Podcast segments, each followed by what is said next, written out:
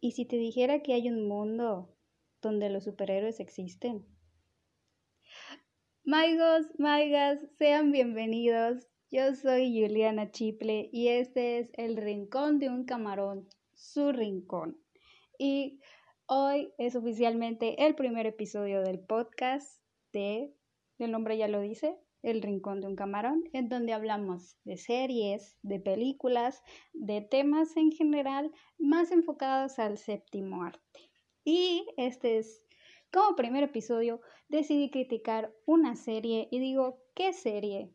Porque la verdad es que, wow, fue, es bastante famosa y mucha gente está hablando de ahorita su segunda temporada, pero quiero hacer, que decidí hacerlo de la primera porque tiene mucho que decir. Y a pesar de que la segunda lleva un buen ritmo, me gustó muchísimo más la primera, voy a admitirlo. Así que vamos a hablar de la serie, ya sin preámbulos, The Boys. Los chavos, los pibes, los güeyes. Esta serie me llamó mucho la atención porque decidí hacer como que como hacerme esta pregunta mientras la, la veía. ¿Es una serie para fans o antifans de los superhéroes? Pues quédense porque vamos a responder precisamente esa pregunta en este podcast.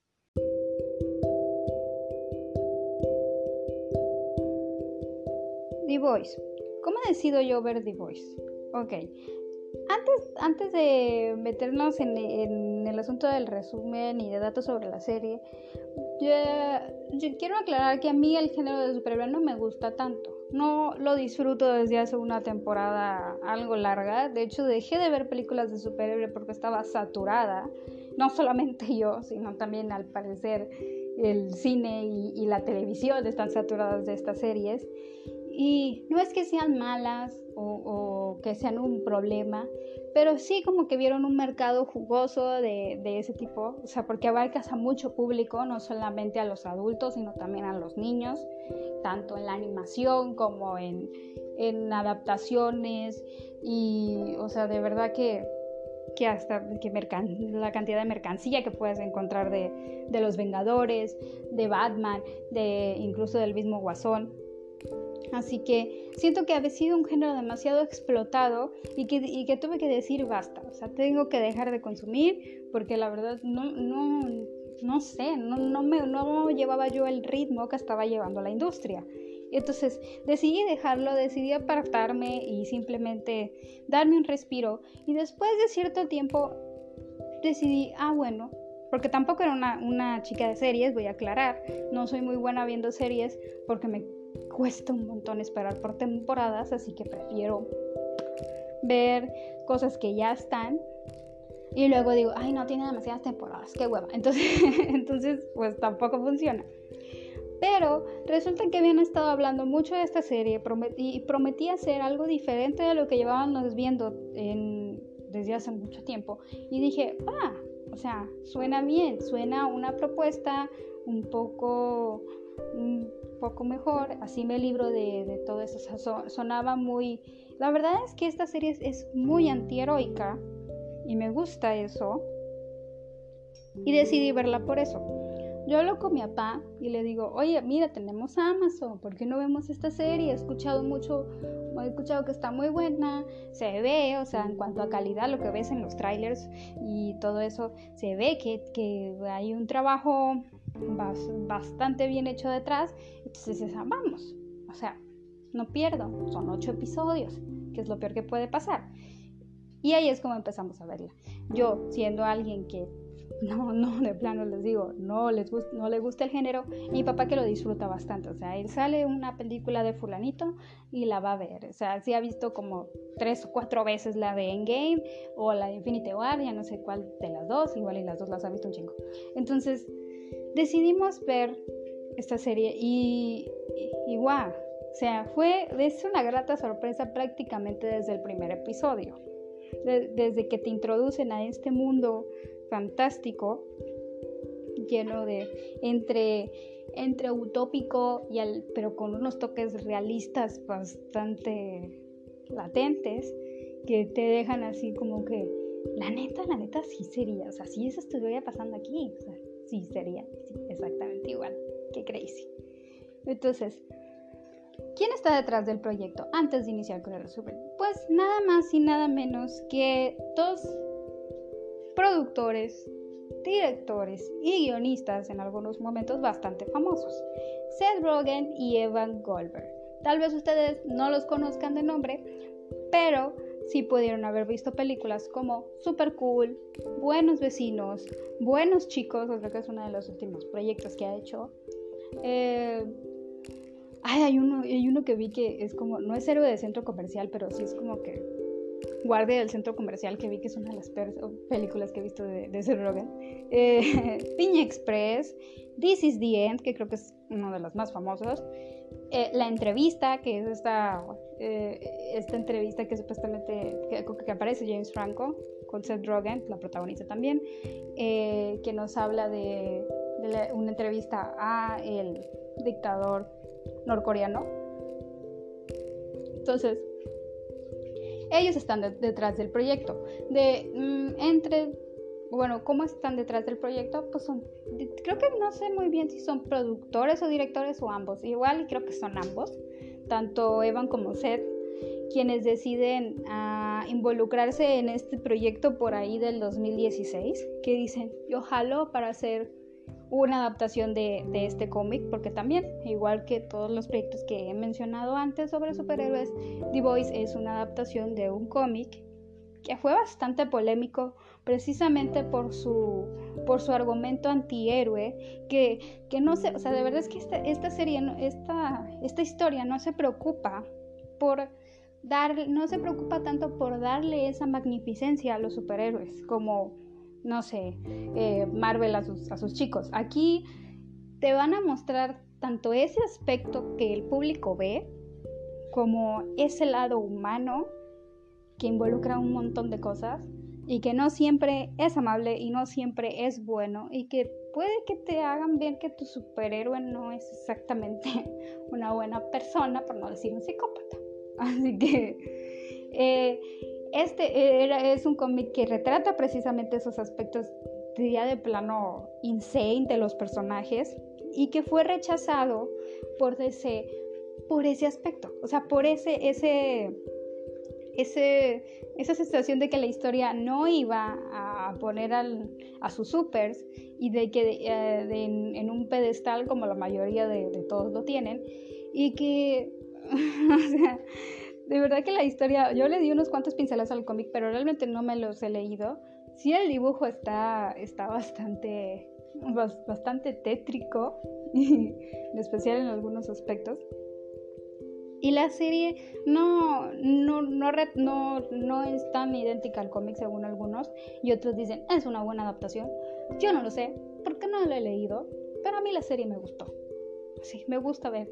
Me gusta ver series, me gusta ver películas y a veces, y muchas veces ni siquiera leo ni los libros, ni los cómics, ni otras adaptaciones que tengan. Entonces, y es todo gracias no solamente a esos dos chicos, sino también a Eric Kicker, quien es también uno de los productores, o a lo mejor y también es director.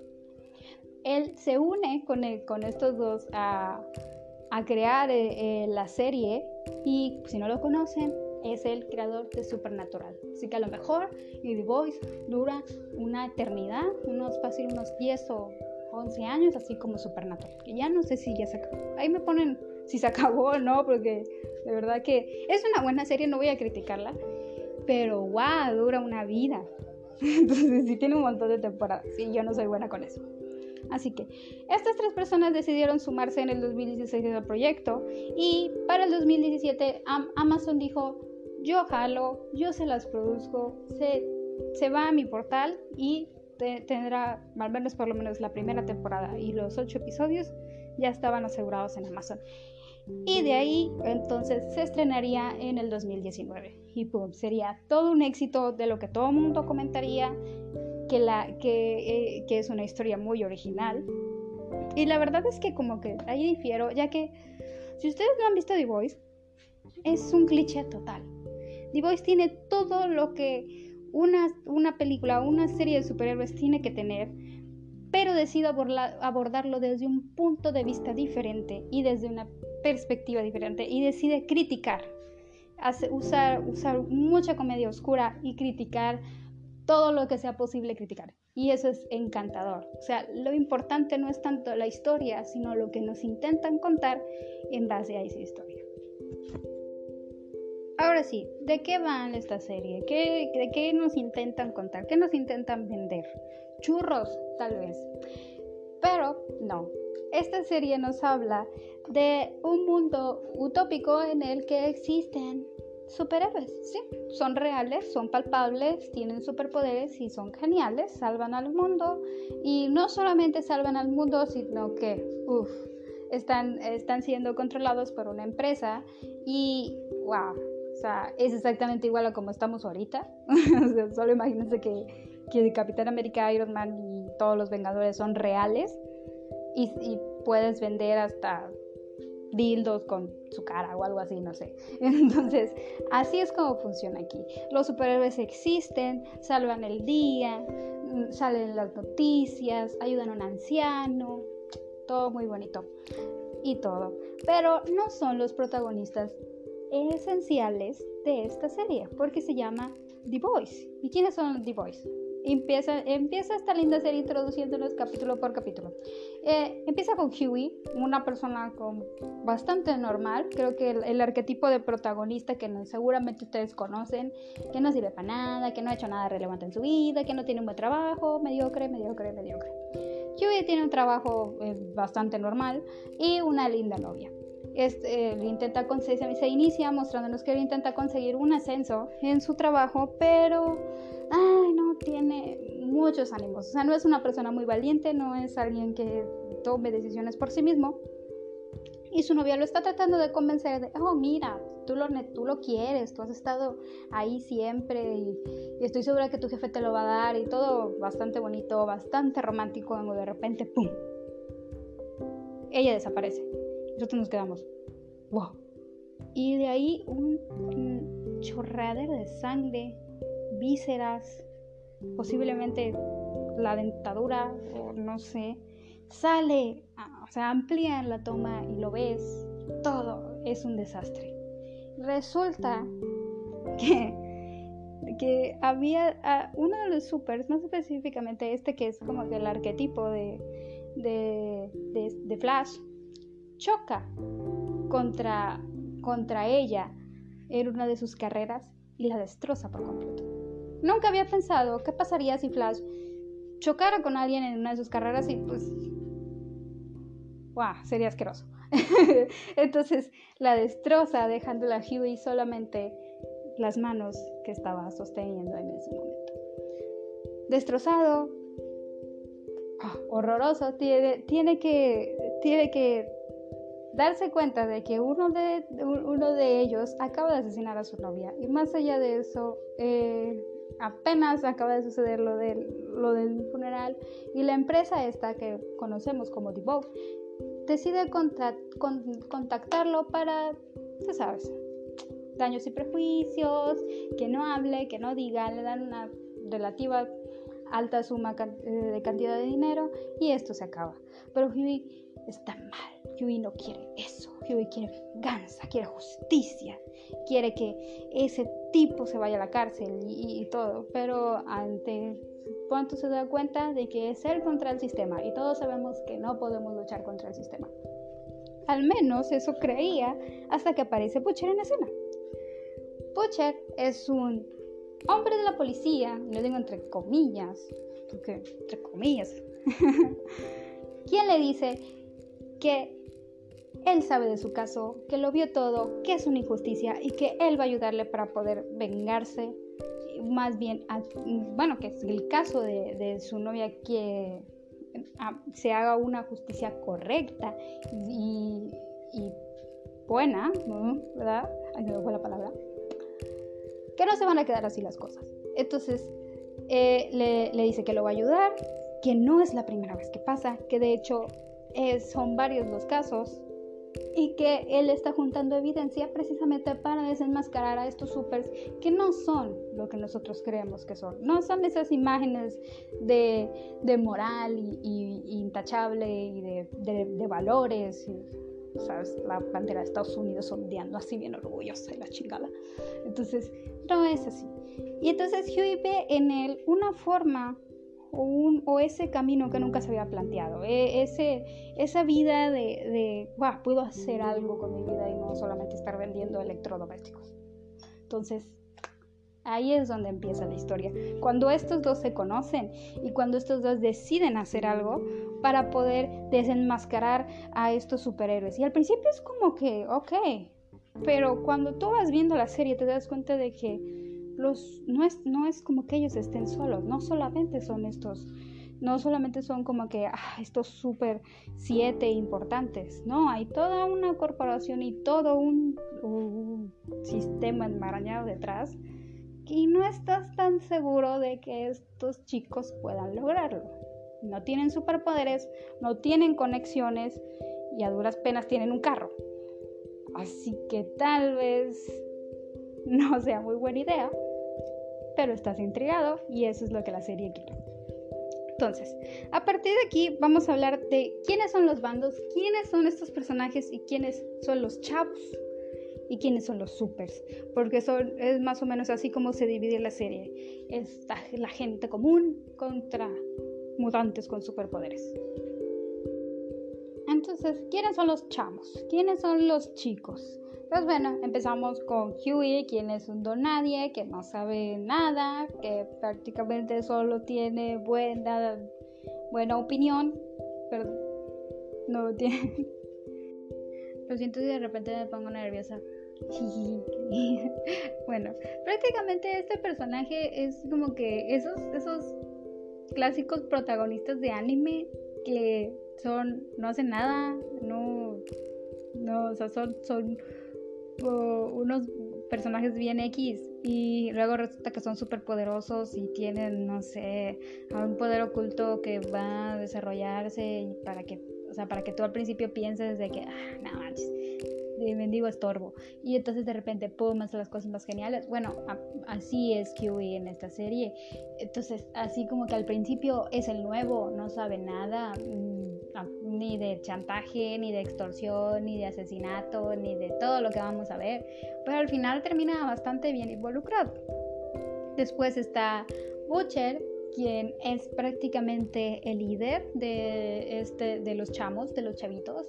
Eh, y él tiene un pasado bastante oscuro, como cualquier, o sea, este personaje súper clásico, estilo Punisher, estilo, oh, o sea, ya saben, como que ah, yo quiero venganza de algo muy malo que me hicieron, pero todo no te lo digo ahorita, te lo voy a decir conforme pase la serie así, de cachitos. Entonces, él es el líder, él es el que decide, él es el que tiene, el, pues prácticamente el que da las órdenes, el manda más y el que tiene los contactos, que no son muchos, pero ahí los tiene.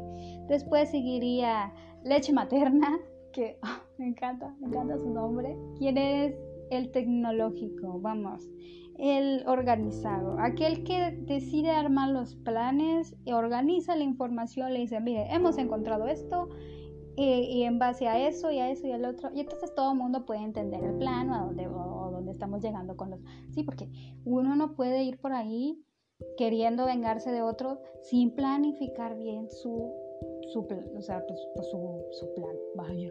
Entonces, no puedes ir por la vida ahí al guamazo, no, tiene que todo estar fríamente calculado y pues prácticamente leche materna es ese, es ese encargado. También es del experto en informática junto con Huey que pues ah, algo tenía que hacer Huey, ¿verdad? O sea, no puede estar ahí como que, ay, no, soy, yo no sé nada, soy una persona normal, no, hija, tienes que aportar algo, si no, no. Luego está mi personaje favorito de toda, de toda la serie y que me encanta y que oh, lo disfruté bastante, que es Frenchy. Frenchy es un adicto experto en armas. y es bien encantador, o sea, de verdad, es, es, el cricoso más encantador de, que he conocido.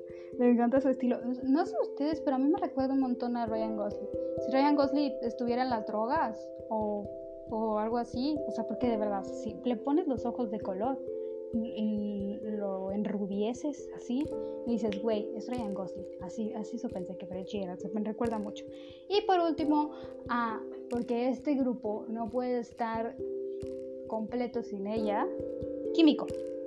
Químico, quien sería una especie de experimento del, propio gobierno, de, de esta empresa que, que dirige a los super, que de hecho es super, porque obviamente, seamos realistas, un grupo de personas normales no va a poder contra Superman, todos lo sabemos, hay que necesitamos ayuda mutante. Entonces, Químico representa a, este, a este personaje con superpoderes que creo que tiene casi todo de casi todos los grupos que se ven, que no tienen superpoderes, pero siempre tiene que haber alguien.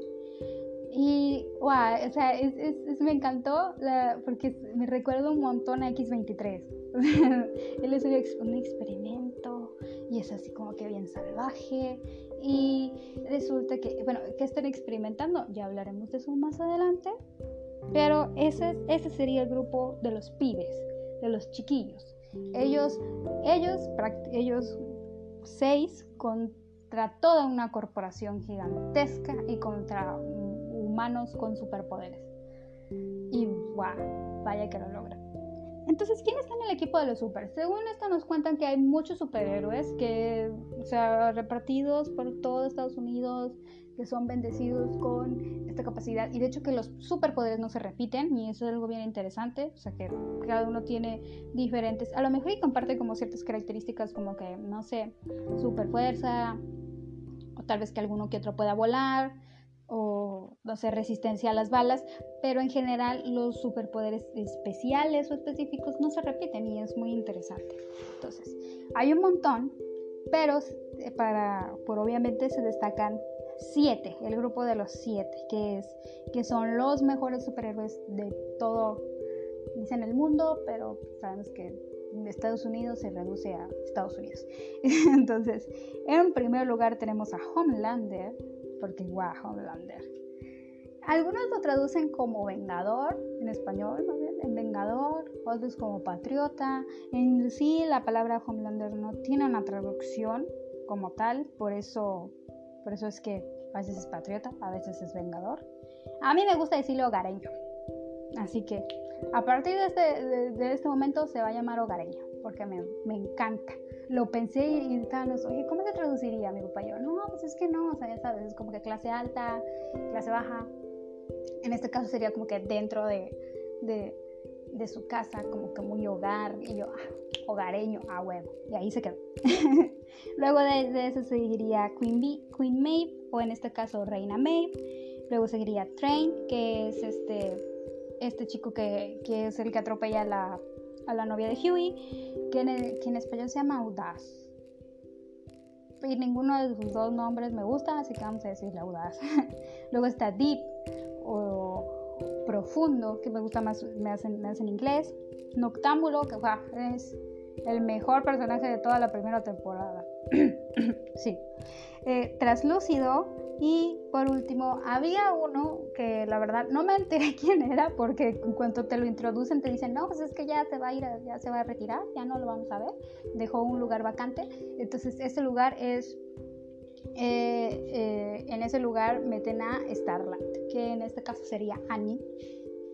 Y quien es también relevante dentro del grupo de los pibes porque obviamente ellos no pueden solos y se van a ir haciendo de aliados a lo largo de esta primera temporada. Puede que de la corporación no conozcamos o no, se destaquen muchos personajes, más que la que la, principal que sería como que la directora de, de en este momento que sería Madeline, quien es esta mujer que que se dedica pues prácticamente a la dirección, se ocupa directamente con los, con los supers, que, y de hecho tiene una relación ahí medio interesante con, con Homelander, en este caso hogareño, y de ahí, esos son los dos bandos, decides cuál estar, si del super o, de, o, o del lado de los pibes, y, pero quiero, quiero, quiero, aclarar desde un principio que nunca, nunca vas a estar completamente de un lado, porque esta serie es bien interesante en ese aspecto, porque no es, no es como que los malos contra los buenos. No, porque tú realmente no sabes quiénes son los malos y quiénes son los buenos, porque los malvados, porque no puedo decir maldiciones en los podcasts, nunca te dan la información completa. Y eso es algo que, ajá, entre me encanta, entre no, porque dices, ay, no, sí, quiere ayudarlo y quiere, y mira lo que le pasó y todo, y luego te vas enterando que puede que lo que hayan dicho es mentira. Y tú, jugaste con mis sentimientos de esa manera, maldita, oh maldito.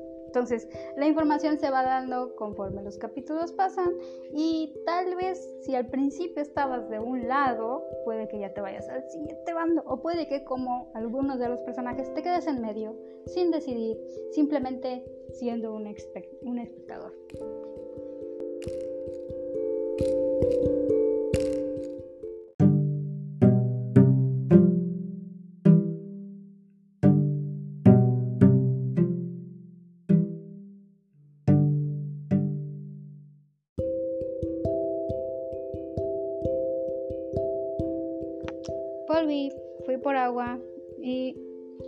Poquito porque me encanta hacer guiones para hacer esas cosas.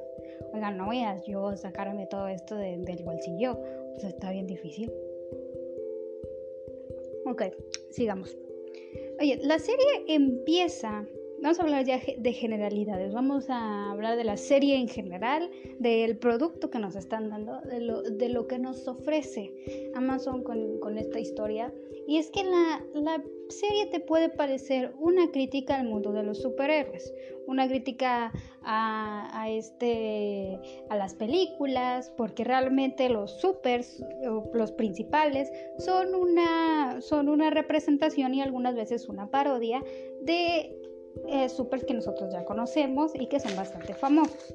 Como sería en el caso de, de Hogareño, es obviamente una combinación entre, bueno, va más inclinado a ser a, quien vendría siendo Superman, con unos toquecillos ahí, ¿verdad? De, de Capitán América.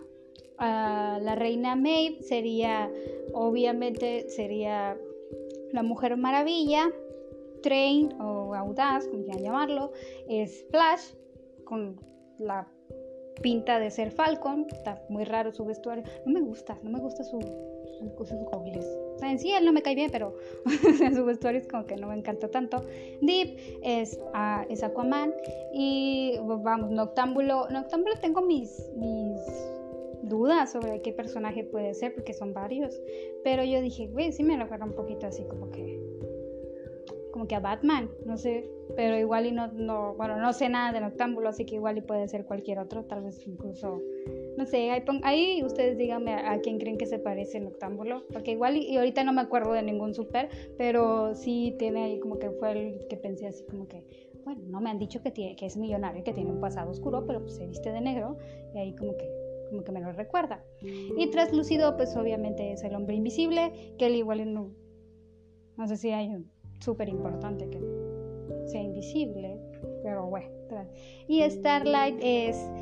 Tiene mucha pinta de ser Capitana Marvel. Yo no sé, pero sí me la recuerdo un montón. Y es que esta serie no se enfoca tanto en personajes clásicos que hemos conocido de, desde hace un montón de años. Vamos, alguien pueda decirme cuántos años lleva en esto de, en esto de la industria del Superman pero sí como que se enfoca en, también en estos nuevos superhéroes cinematográficos que han salido eh, pues obviamente en la pantalla grande. Y Starlight te recuerda un poquito en cuanto a sus poderes y a su vestimenta y en su forma de ser y en el papel que hace dentro de la serie a, a Capitana Marvel que tiene una película muy fea. Lo siento para sus fans, pero a mí no me gustó para nada la película de Capitana Marvel, pero eso ya es otro asunto.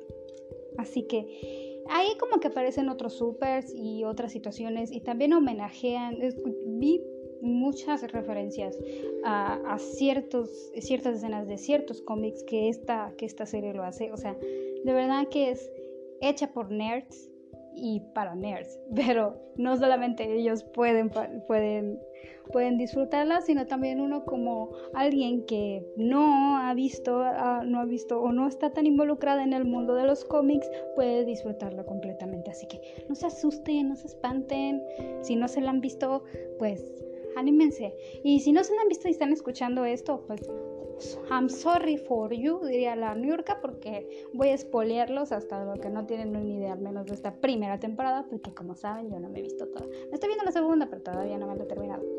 Y obviamente creo que todavía no termina. Así que no, no es solo, no se enfoca solamente en ser una parodia, no, no, no se va a dedicar a hacer chistes de Superman o chistes de Aquaman, que hay un montón. O sea, de verdad, todo el mundo se moja de Aquaman lo sabemos. Es, se ha visto de padre de familia, uh, otro tipo de series. Aquaman es bastante ridículo en algunos aspectos, como que nomás habla con animales, no avienta rayos láser por, la, por los ojos y no puede volar. Literal, solamente habla con animales. Bueno, hasta ese punto se cree que es el poder de Superman. Pero no nomás es esto.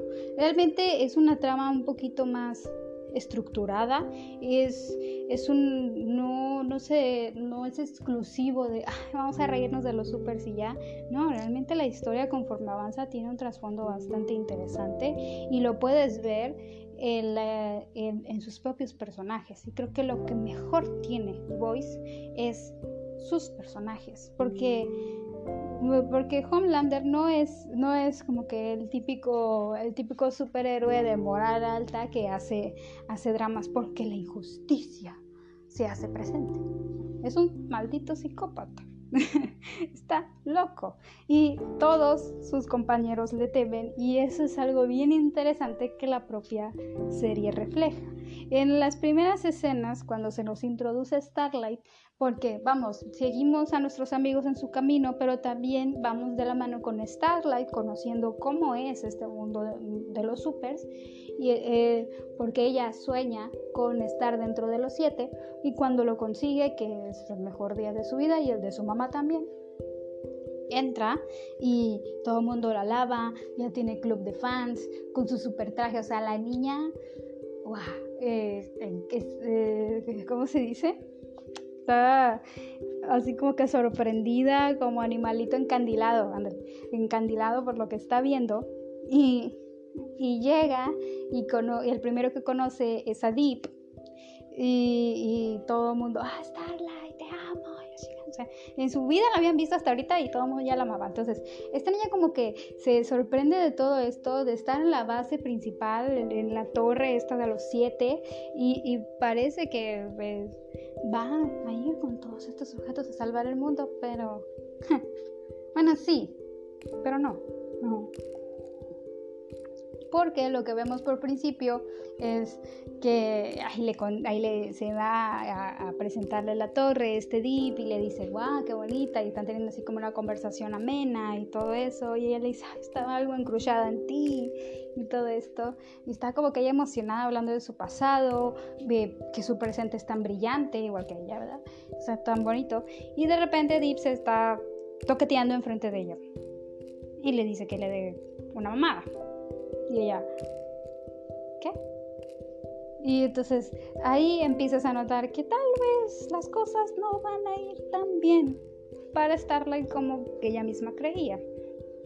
Dado que él la chantajea diciéndole que él tiene mucho poder, que así como entró, también se puede salir y que si no lo hace, pues obviamente perdería la oportunidad de trabajo de su vida. Y es ahí donde Starlight toma una decisión egoísta diciendo, pues es un trabajo que siempre he soñado, para el que he trabajado casi toda mi vida y, pues sucede. Luego lo siguiente que vemos es, me gustó eso, o sea, como que esa parte humillante nosotros no tenemos que verla y deciden cortarla y simplemente aparecer a, a vomitando en el baño después de haber hecho eso. Y luego, o sea, luego se encuentra con Reina Maeve, quien le dice, o sea, mija, te limpias, te maquillas y sales bien guapa porque no te pueden ver así toda desastre. Y, y después de eso descubre que Traslúcido está en el baño de mujeres espiando. Porque como que Traslúcido es, es, esta, es esta representación, y todo el mundo si se lo pregunta, oye, ¿qué, ¿qué harías si tuvieras el poder de hacerte invisible? Y la gente te va a decir, oh, volverme un pervertido. Esa es la respuesta que todo el mundo te va a decir. Volverme un jodido pervertido que anda viendo cosas que no verías porque obviamente te puedes ver. Entonces, prácticamente translúcido te lo presentan así y poco a poco la linda imagen que Starlight tiene porque es una persona muy moralista es alguien que cree mucho en la justicia y en salvar a los demás y hacerle un ¿cómo se dice? de ayudar a una ardilla que se ha roto una pata y darle de comer para que no se muera de hambre ese tipo de cosas se ve roto debido a que a que pues, se da cuenta de que sus supers no son para nada encantadores, sí son, sí son super, pero mm, no hay nada. Y también de lo tensa que es la relación de todos con Homelander.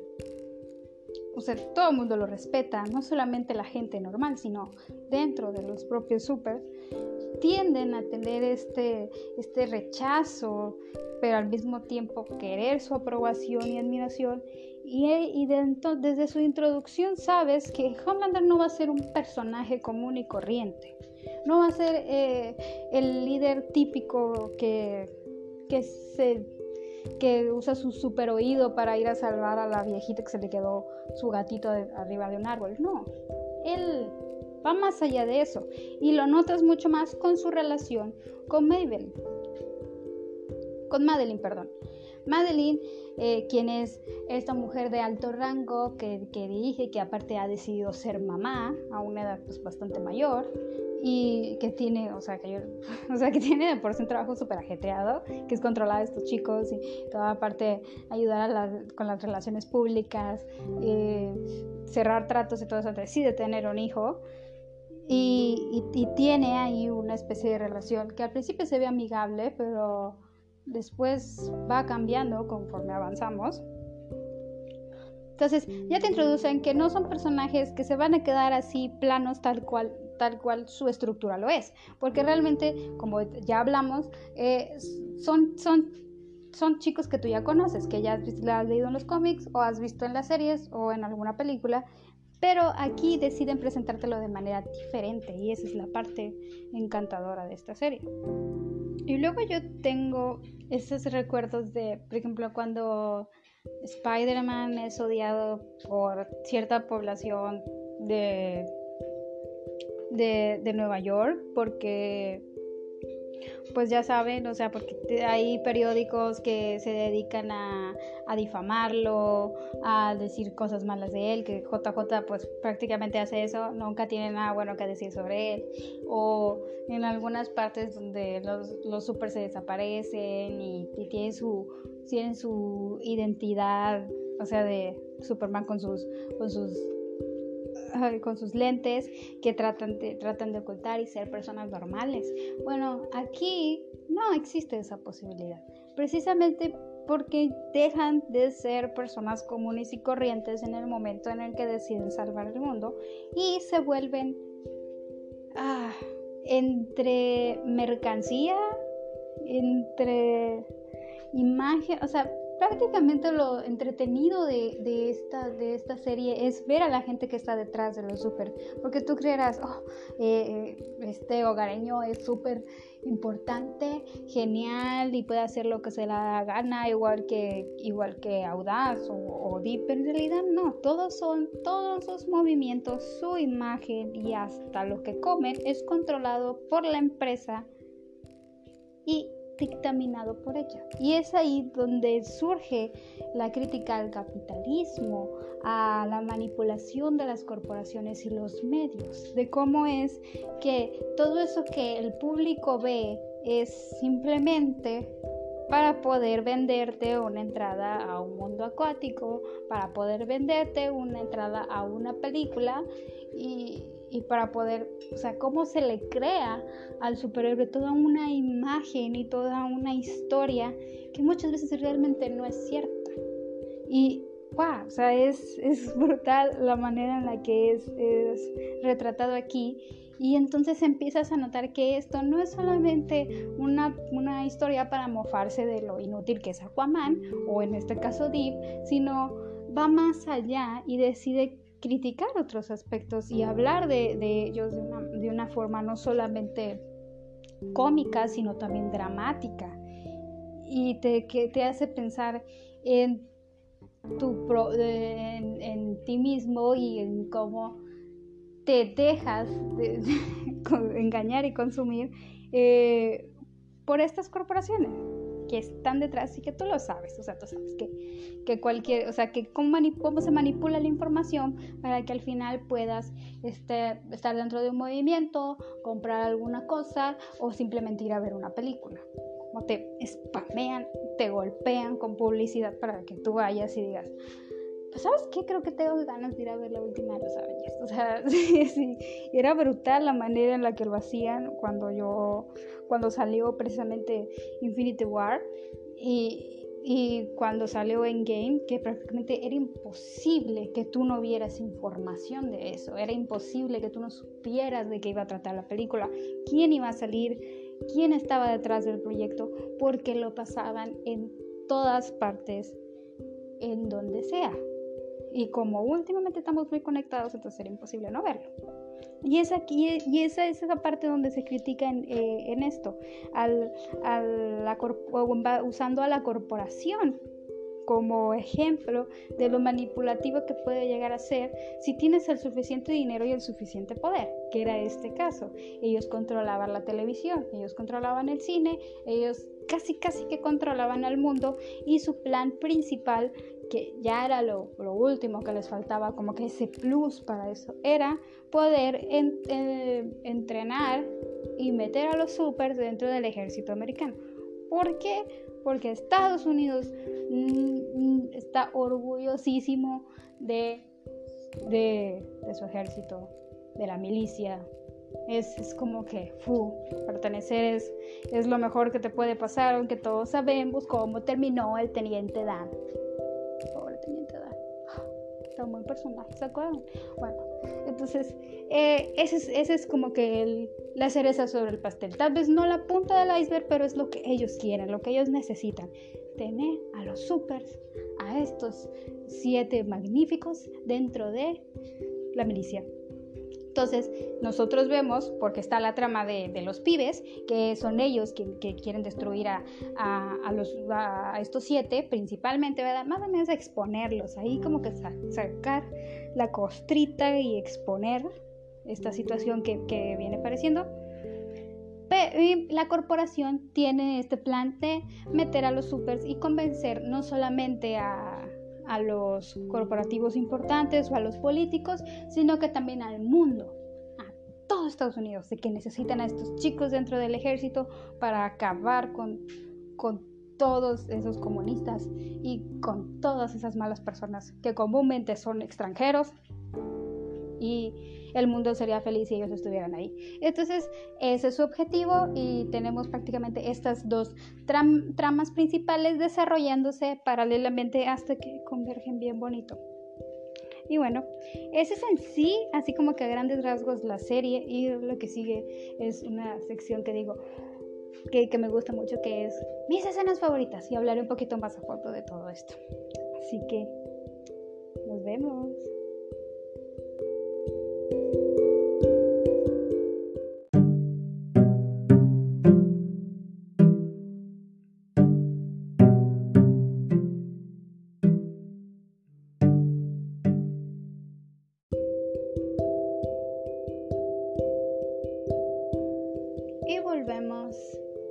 Seguir hablando de The Voice en este El Rincón de un Camarón. Y gracias por acompañarnos. Y si llegaste hasta aquí, ay, mil gracias porque hablo un chingo. Y yo sé que ha de ser medio difícil estarme escuchando y escuchando. Así que voy a hablar de mis escenas favoritas, que son un montón, es prácticamente toda la serie, pero que me, que me gusta destacar.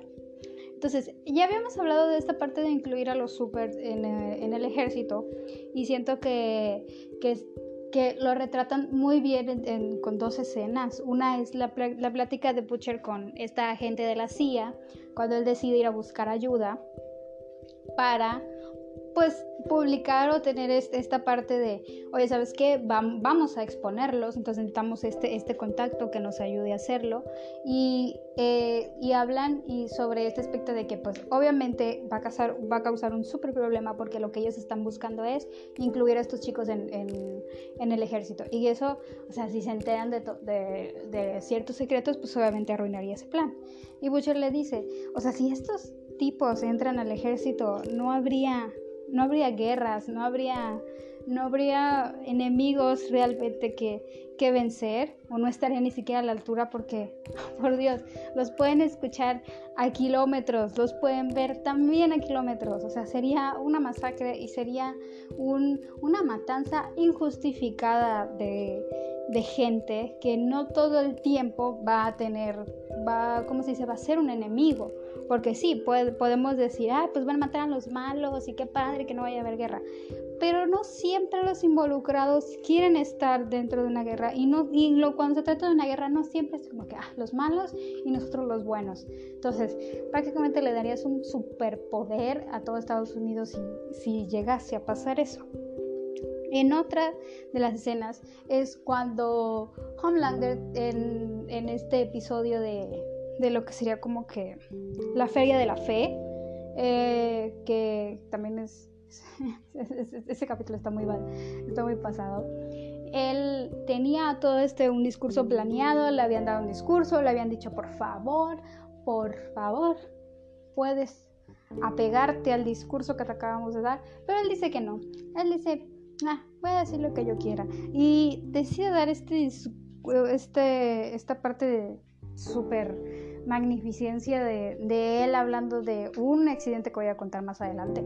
Eh, que pobrecitos, que fueron los terroristas, que, qué mala es esta gente, pero que si ellos los incluyeran, podrían podrían ayudarlos, no, pues no habría tantas muertes, ayudarían, o sea, el tipo empieza a, tener este discurso súper importante y empieza a elevarse y llega a hablar de Dios, porque hay que recordar que, que en la Feria de la Fe era una especie de comunidad de cristiana, más enfocada en, cristiana, católica, o sea, muy, muy creyentes y muy conservadores. Entonces, él empieza a elevarse, empieza, llega un punto en el que se compara con Dios y dice que él no es precisamente como Dios, porque no puede decir eso, aunque él sí lo crea, eh, pero que es su mano derecha y que le ayudará a, al, precisamente que esta ayuda de él para el ejército eh, sería perfecta y acabarían con todos los, los malos del mundo. O sea, de verdad que, que ese egocentrismo y ese narcisismo llega a un punto, pero mm, ya estaba preocupándome, pero sí un punto magnífico con esa escena. Cuando él se va elevando y finalmente se tira al público para que lo agarren y lo abracen y tú, así como que, wow, ¿eh? Genial. o sea, ahí eso, pues, si, si, Homelander no te cayó mal como personaje, yo creo que, que, tienes, que tienes un problema, porque realmente esa es su función. es, un, es un villano, uno de tantos que hay en esta, en esta serie es un villano muy bien logrado y, es, y es esta parte tan, tan odiosa, tan, tan narcisa de él mismo que no puede conectar con los demás por mucho que él quiere y lo intenta en algunos, para algunos episodios, eh, que te caiga mal. O sea, esa es su función, caerte mal, ser odioso, ser una horrible persona. Y, siento que se toca, eh, la forma en la que tocan este punto del ejército y los supers es bastante, bastante genial con estas dos escenas, en la que nos hablan de la realidad de, cómo sería si ellos estuvieran ahí y por otra parte eh, este lavado de cerebro que, que logra hacer Homelander con, con su discurso y eh, este em, visión súper ah, magnífica y, y, por, y, por, momentos irreal que tiene, que, que, le vende al pueblo para que puedan votar por él, para que puedan, más bien por no votar por él, sino, sino por, porque estén de su lado y porque ayuden a aprobar esta decisión que quieren hacer. Después de eso está la masacre de Kimiko. o sea, la escena donde estos chicos se infiltran para poder saber qué onda con el compuesto B, porque sí, porque descubren que, pues prácticamente lo que descubren es que ahí hay como que no, no, hay, no, no, son, no son así como creados de la nada estos chicos, sino que sí ahí, ahí metieron mano como, como cualquier otro y, y habían estado haciendo experimentos. Entonces ellos intentan buscar, buscar información, se meten a un lugar así como que una especie de, están en el barrio en el, no sé si en el barrio chino, más bien ahí como el asiático, y, y, encuentran a unos traficantes y encuentran encerrado a alguien. Entonces lo primero que hace Frenchy es liberar a, la persona que está ahí, ya se da cuenta que es una chica, la libera y esta chica al momento de salir se pone en modo psycho killer y asesina a todos, pero de una manera magnífica, así con cara de o sea, tú no te esperabas nada y como que, fu, los mata a todos y los destroza y eso también incluye porque al momento de que ella escapa, ellos empiezan a perseguirla para poder saber por qué, o sea, qué onda, porque estaba ahí encerrada y, y, va, es obvio que es una súper, pero no parece una súper normal. Entonces, después de eso, de que la, la, siguen y está, eh, eh, ella va asesinando a lo que parece ser personas que sí están involucradas en, en porque obviamente hay el tráfico de, de blancas, entonces eh, va asesinando a estas personas que estuvieron involucradas en, en, dicho acto. Frenchy la encuentra en una tienda y empieza a hablarle de él. O sea, la, la, chica que, que, tiene así estos comportamientos bien, bien salvajes, animalescos y todo eso, que lo mira así como que en cualquier momento que se descuide le voy a meter un madrazo en el cuello y lo voy a dejar desangrando. Pero entonces Frenchy empieza a hablarle de cómo su padre lo secuestró, de cómo lo alejó de su mamá, de cómo lo maltrataba y cuando le muestra sus cicatrices de dicho maltrato, a ella le cambia la expresión. Y es bien, es bien interesante porque de tener a una, una fémina así salvaje, vemos a, al siguiente toma, cuando ella ve las cicatrices, vemos esa parte humana, vemos esa, esa empatía que, que, que ella tiene y entonces decide confiar en Frenchy, sabe que puede confiar en Frenchy y de ahí teníamos, tendremos una relación bien bonita entre Químico y Frenchy de, bueno, pues que vas enfocada al romance y todo, pero nunca se define y es la parte bonita. después para demostrarles que la, después la, comedia es llevada a niveles bien interesantes aquí, está las escenas de Deep, porque vamos, si ya alguien se mofaba de, de esta situación de, pues obviamente ya sabemos que es mal aquí lo llevan a niveles, a niveles ridículos, pero no en un mal sentido, en un sentido bastante, bastante escatológico en algunos, en algunos aspectos y, y, um, eh, y es que de verdad no sé cómo describirlo. En especial, creo que fácil la escena que puedes describir es la escena del delfín, donde después de, de toda la situación que que sucedió con Starlight, que vemos que, que Deep es un personaje así como que, vamos, algo parecido a, a, lo que, a lo que es Homelander, que es cosas como que pedante, como que presumido, pero pronto sabemos que es solamente una fachada y que Deep es una, es un una persona muy insegura, em, que no confía ni siquiera en sus poderes, que no considera tanto que tiene un don. Y ¿Por qué? Porque prácticamente habla con, con los animales marinos y para él es imposible ir al supermercado porque escucha a todo el mundo, por favor, sálvame, ayúdame. Y él, o sea, de verdad que tiene un corazón de pollo en, este personaje. Y, y, en una de esas escenas es que él tiene una especie de acuario. Bueno, es un acuario, pero es la imagen del acuario es él. Entonces decide salvar a un delfín de ese acuario que ya le había pedido ayuda lo saca, lo va a llevar al mar, lo va a liberar, está súper como que en, en, ese, en ese aspecto, perdón, en esa fase heroica, y van hablando y luego como que se insinúa que el delfín quiere, quiere que lo masturbe y él le dice, por supuesto que no voy a hacer eso, pero al final acepta y en eso donde, empieza a perseguirlo la policía porque obviamente se robó un delfín frena y el pobre delfín sale disparado por el por Fabrizas. y cae sonoramente en el, en el asfalto y tú estás como que... What the fuck?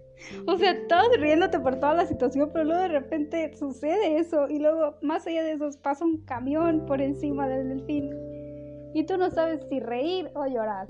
O sea, es, es esa parte que me gusta mucho de la serie porque no tiene momentos en los que solamente sea risas y solamente jijiji jaja o solamente sean momentos dramáticos. Hay momentos irreverentes dentro de la, de la serie y lo que te hace recordar a la vida real. Y una frase que escuché a alguien decir esto y me gustó mucho. La vida no está hecha con, o con dramas bien hilados o con música melancólica de fondo. Hay muchos, muchas situaciones, igual ustedes recuerdan alguna, en la que están pasando por un momento tenso, triste o muy, de, o muy de enojo y de repente sucede algo así que los deja con cara de y se empiezan a reír. Porque así es y así es esta serie. No todo el tiempo o sea puede que te estés riendo y a la siguiente escena el elfín está muerto y tú oh pobrecito entonces Deep se encarga de protagonizar muchas de esas escenas en las que al principio es gracioso, pero conforme pasa te das cuenta de que no lo es o que ha dejado de serlo cuando el asunto se pone tenso.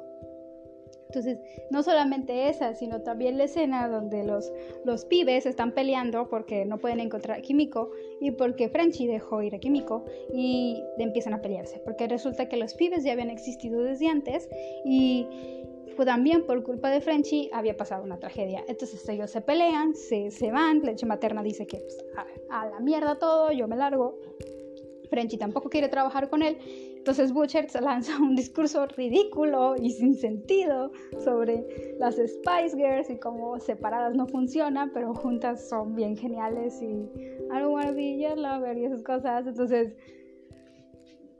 es, es, y tú te quedas con cara de...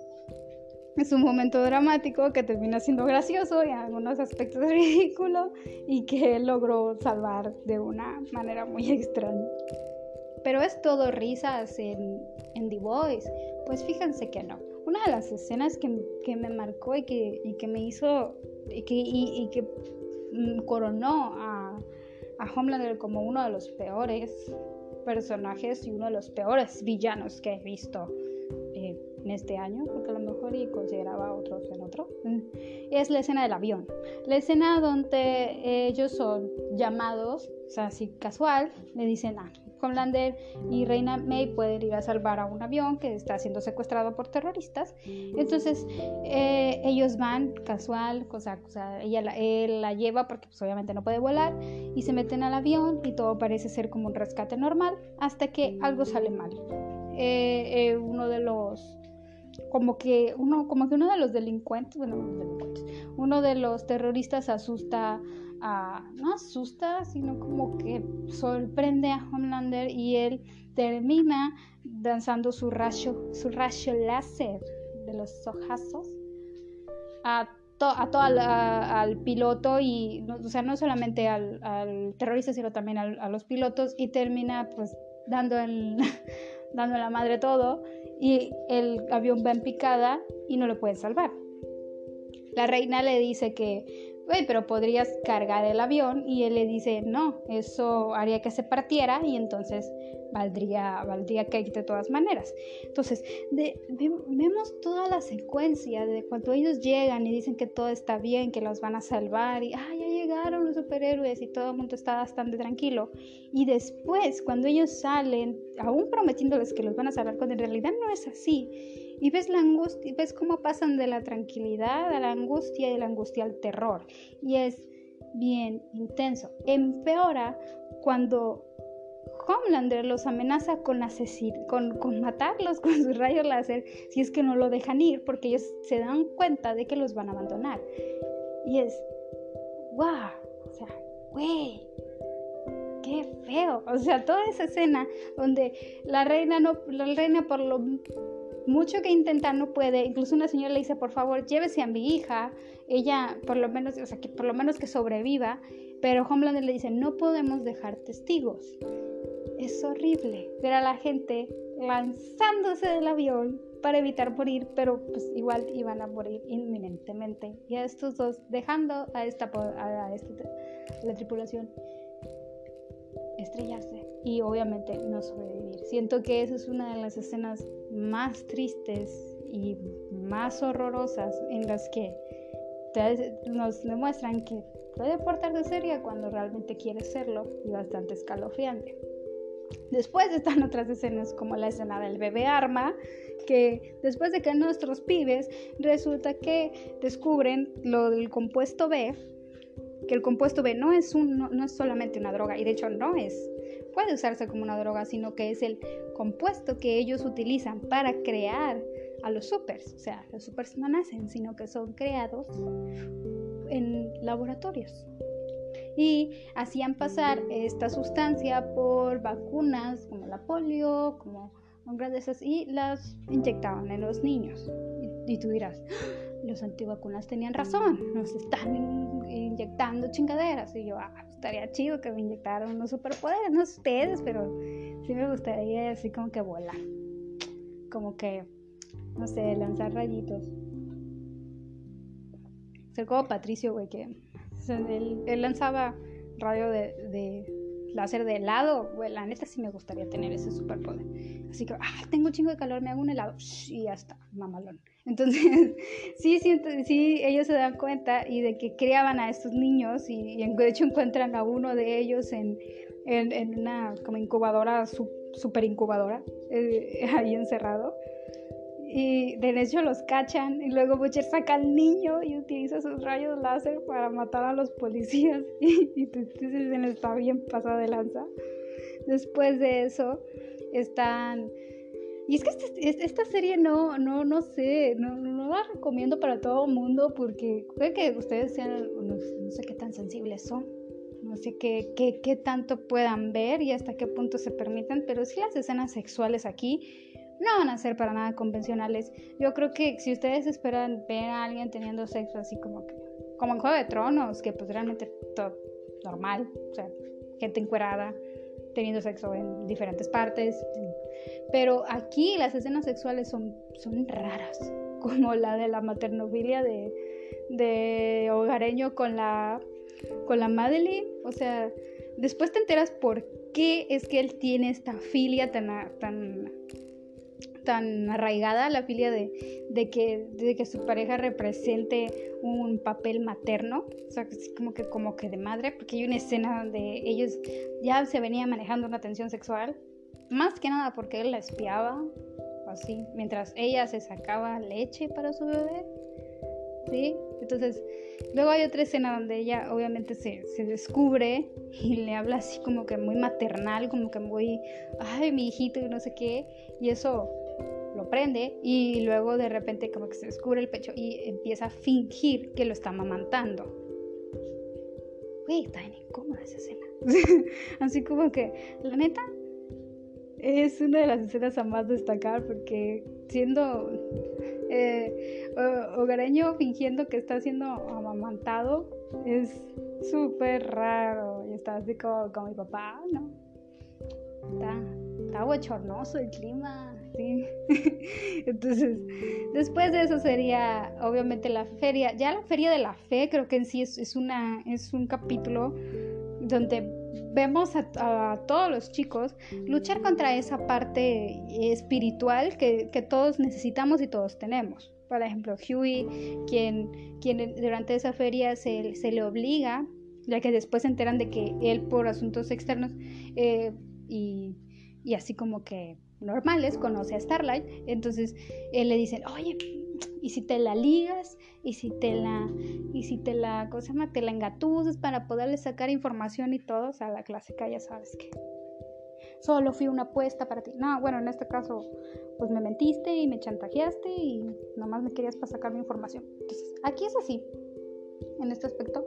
Entonces, él va a esta feria invitado por ella porque ella obviamente es muy católica o en este caso muy cristiana y está ahí está uno de los supers a los que ellos planean chantajear para sacarle esta información del compuesto. Entonces, vemos a todos luchar contra esta parte. Eh, Butcher es el ateo que nunca se calla, que nomás está cuestionando como que, ah, ¿cómo es que caminó por, las aguas? ¿Cómo es que usted confía en él sin no existe? No existe. ¿Cómo es que deja que todos estos niños mueran en África? Entonces, así es el asunto. Después está Leche Materna, que está tratando de que Butcher no la cague en todo, en todo el plan. Huey, quien también se cuestiona muchos aspectos, entre si lo que está haciendo está bien o está mal, que es obvio. O sea, si realmente es lo correcto o no, chantajear eh, a esta persona y manipular de esa manera a Starlight. Y Starlight también tiene tiene esta parte, esta parte conflictiva en donde dice, no sé si la que ha cambiado ha sido yo o es la comunidad, porque incluso se le invita a hablar con chicos adolescentes sobre la fe y obviamente sobre la sexualidad y ella no puede decirles, pues sí, sí. Es, o sea, le preguntan cosas como que, es bueno que yo me acueste con alguien que no, sea, que no sea de mi misma comunidad o qué tal opina sobre el sexo extramarital y ella así como que, pues, pues si quieres coger, coge. Y, pero así que como que al padre, no, no debes decirle eso, debes decirle que se tiene que esperar al matrimonio y todo. Esas cosas que le suelen decir. Entonces ella se empieza a cuestionar eso. Es ahí donde sucede el, el discurso de, de Homelander sobre lo del ejército y todo, todo el mundo anda bien espiritual y ella decide romper estas cadenas, quitarse el guion también y hablar sobre lo que opina y sobre el abuso sexual que sufrió, que bueno, abuso en el sexual, en el, en el trabajo que sufrió por parte de Deep.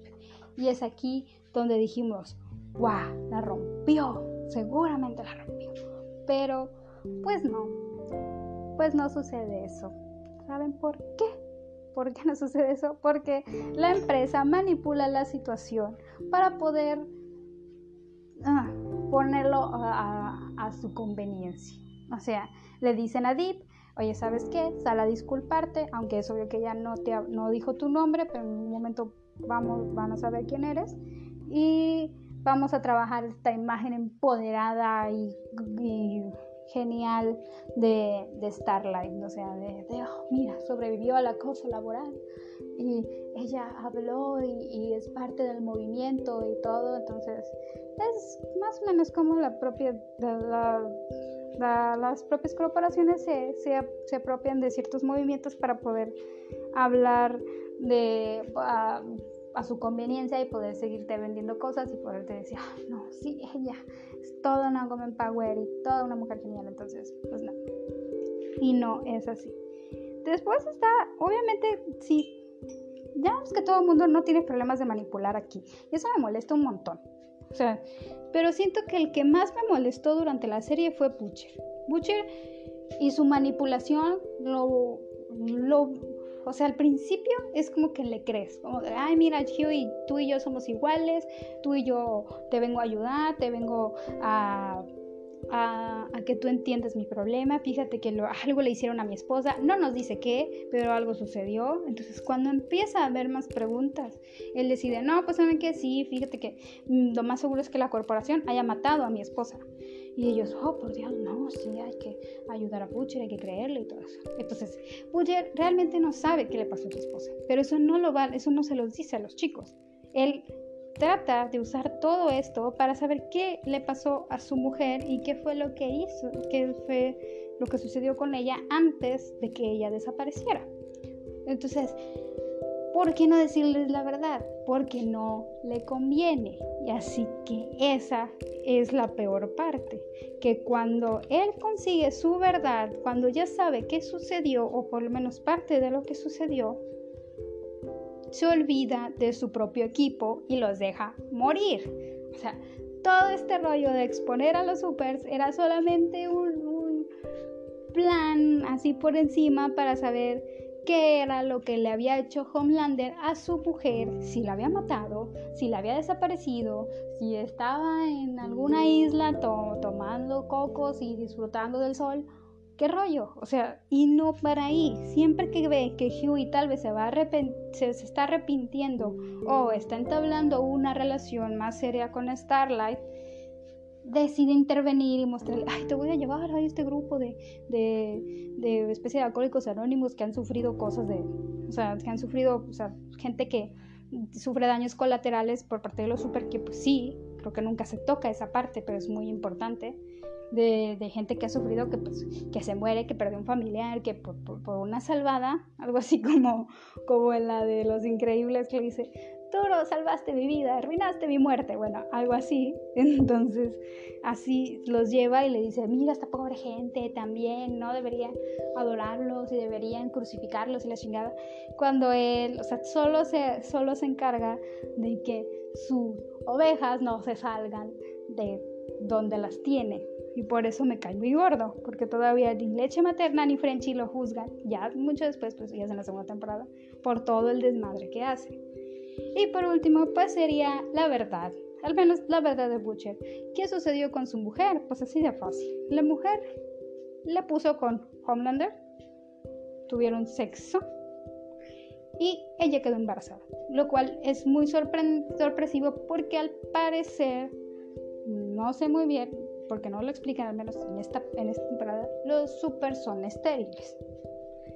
Entonces, cuando ella queda embarazada, la propia corporación la desaparece. Bueno, al principio ella decide si tener el niño o no, o sea, y yo creo que esa es la parte donde ella estaba como que ausente, como que alejada de su marido, porque se le había puesto el cuerno con el súper y luego todavía aparte se había quedado embarazada. Decide abandonar toda su vida para tener al niño y la corporación se encarga de desaparecerlo. Entonces, es ahí la cuestión. Entonces, ella murió, ella vivió, ¿qué fue lo que pasó? Pues resulta que esta, este secreto converge con, la historia, porque hay que aclarar que hay historias paralelas, la destrucción de los supers y ellos entrando en el ejército, convergen cuando Homelander se empieza a salir de control. O sea, no, no lo, ya Madrid no lo puede controlar, ya simplemente le da lo que quiere, pero no puede controlarlo. Entonces es ahí donde él también se empieza, se empieza a cuestionar por qué Butcher lo, está persiguiendo y qué tiene que ver su esposa con todo esto.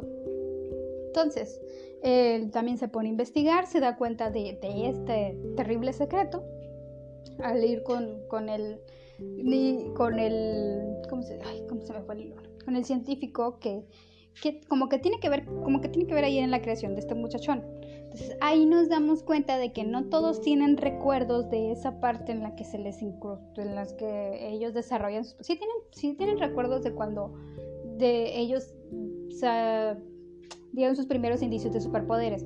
Que escuché a fulano, que escuché esto, que de repente me salieron rayos, que de repente, no sé, o sea, sucedió algo así. Pero todos al parecer habían tenido una infancia normal como cualquier niño o niña.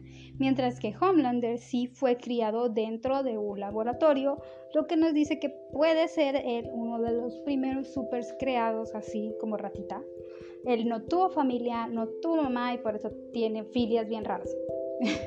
Entonces, sí es como que cuando ya no se le puede controlar, cuando él empieza a investigar sobre la verdad y empieza a darse cuenta, es ahí donde por fin se encuentra con Butcher, donde él amenaza con asesinar a Madeline porque cree que ese es el punto débil de, de Homelander, así como, como Hércules, así como Megara cuando le dice a Hades, es que él no tiene debilidad, es como un... Y entonces Hades se da cuenta de que ella su, eh, Megara es su debilidad, bueno, aquí es casi lo mismo, pero entonces sabemos que no, que él está loco, está muy mal, más asesina a Madeline y lleva a Butcher a donde está su, mujer y el hijo de Homelander. Y es ahí donde Butcher se entera que su mujer lo abandonó porque le puso el cuerno con un super y decidió tener un chamaquito. Y yo, ay, qué bueno, porque al, porque al chile me caía bien gordo. no, o sea, ya para terminar, me gustaría agregar cuáles son mis personajes favoritos, cuáles son los personajes que yo considero que tienen potencial y cuáles son aquellos que digo, no me gustaron o fueron malgastados, como que de...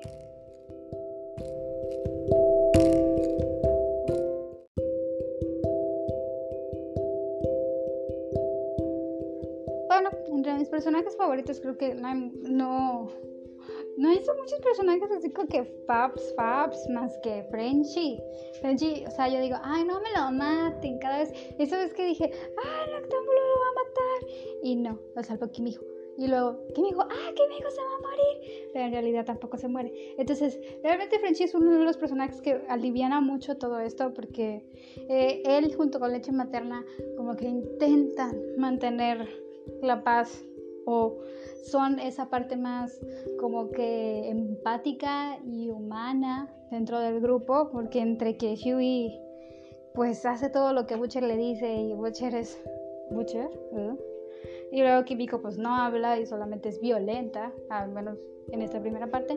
Entonces ellos sí como que hacen esa parte entre momentos cómicos, entre eh, eh, inventivos, o sea, en especial porque Frenchy es, es el experto en armas y es como que de repente se le ocurren unos planecitos bien chidos. Entonces me gusta mucho ese personaje. Entre los personajes con potencial que siento que vimos lo peorcito de él en esta, en esta primera temporada, pero eso no quiere decir que sea un mal personaje. Deep me intrigó mucho y tiene unas escenas muy graciosas, unas escenas también bastante difíciles de ver, al menos a mí que él tuviese una probada de su propio chocolate en el en lo que respecta a que pues le quitaron le quitaron su trabajo y vivía encerrado y pues ya, o sea, que él siempre había creído que no era no era importante y no no era valioso. Entonces, sí es como que triste ver verlo tan tan en el fondo, como su nombre lo dice. Pero sí, siento que tiene mucho potencial para esta segunda temporada. Aún no aparece en los capítulos en los que llevo, pero estoy muy contento de... Bueno, no es que no aparezca, sino no me ha dicho nada relevante. Sí me gustó en esta parte, tanto en la parte cómica como en la parte dramática. Siento que el actor lo lleva bastante bien. No es un personaje fácil como tampoco lo, lo es eh, Homelander. Siento que a su manera son dos personajes muy importantes dentro de la historia para ampliarnos esto y, y hacer un desarrollo decente. Entonces ellos, eh, en este caso de la parte de los supers, él siento que tiene mucho potencial. Huey también, o sea, detesto que Huey sea como que, ay, pobrecito de mí, ay, no, Butcher me va a pegar, ay, no, o sea, detesto, porque siento que tiene tanta importancia o más, o él tiene el derecho de si mandar toda la mierda o no, porque ya cuando se empieza a cuestionar si todo lo que está haciendo vale la pena, entonces Sí, o sea, me queda de ver muchas cosas. Es demasiado cobarde. sorry, pero es demasiado cobarde y eso me exaspera en algunos momentos. Noctámbulo, porque pues no sé nada de él y prácticamente no hizo nada en la serie más que tocar el piano. Y qué bonito, ¿verdad? Pero pues no, hace nada. Entonces, tiene, unas, tiene una escena bien genial en la segunda temporada, pero eso no voy a comentar. Entonces, sí, es como que y más del, del talk de leche materna. De verdad necesito más de, de este personaje, que siempre es como que nada más es mediador, como que no tiene mucho voz y voto dentro de la historia, como que siempre está como que, ay, ya nos van a joder y, y ya me vieron la casa, nomás está entrando en pánico y mediando la situación. O sea, él se calienta, se, se pone los pies sobre la tierra en lugar de irse bien lejos y decide, planea qué hacer porque es trabajo dentro del grupo, pero sí como que me hubiese gustado ver más de él en ese aspecto. Madeline, que pues como lo dije, se muere y era un muy buen personaje, me gustaba mucho porque era encantadora. Madeline nunca me cayó mal, o sea, sé que no era una buena persona, sé que solo peleaba por sus intereses y que manipulaba de alguna manera a Homelander, pero pues este güey no es como que me preocupe mucho. Entonces, sí, aquí era como que como que me gustó su, su poder y me dio, me hizo mucho ruido la manera en la que murió, tan simple e insignificante. yo, oh, te extrañaremos, Madeline. Entonces, obviamente también Frenchy es mi personaje favorito, pero también tiene es un personaje con mucho potencial. Los personajes que no me gustaron por diferentes por diferentes razones. Obviamente es Homelander. Homelander es un villano. Ah, de verdad es que cae mal, es que es pesado, es que es narcisista, es que es un sociópata, pero de esos en los que dices, me cae tan gordo que las cosas te salgan bien, o que tú puedas controlarlo. O sea, ver ese poder en él, ver el caos que él, que él causa, también es bastante encantador, también es muy, muy lindo de ver. Y es un personaje más profundo porque tiene muchas partes humanas, pero la manera que miente y manipula es como que... detesto. Después estaría Reina Maeve. ¿Por qué? Porque es un personaje muy desperdiciado. No me agradó porque ella no es relevante dentro de la primera temporada. Sí tiene ahí como que un rollito con, con su expareja, que es obvio que es una, es una chica manipulada, no es una mujer manipulada por este güey, o sea, la controla de una manera que asusta. Fueron pareja, según te dicen, y fingen ser pareja todavía, pero en realidad es más una relación de dominante y sumisión. Entonces, no hace mucho en esta primera temporada más que ser una perra y ya, y andar como que, ay, esa gente se murió, pobre gente del avión.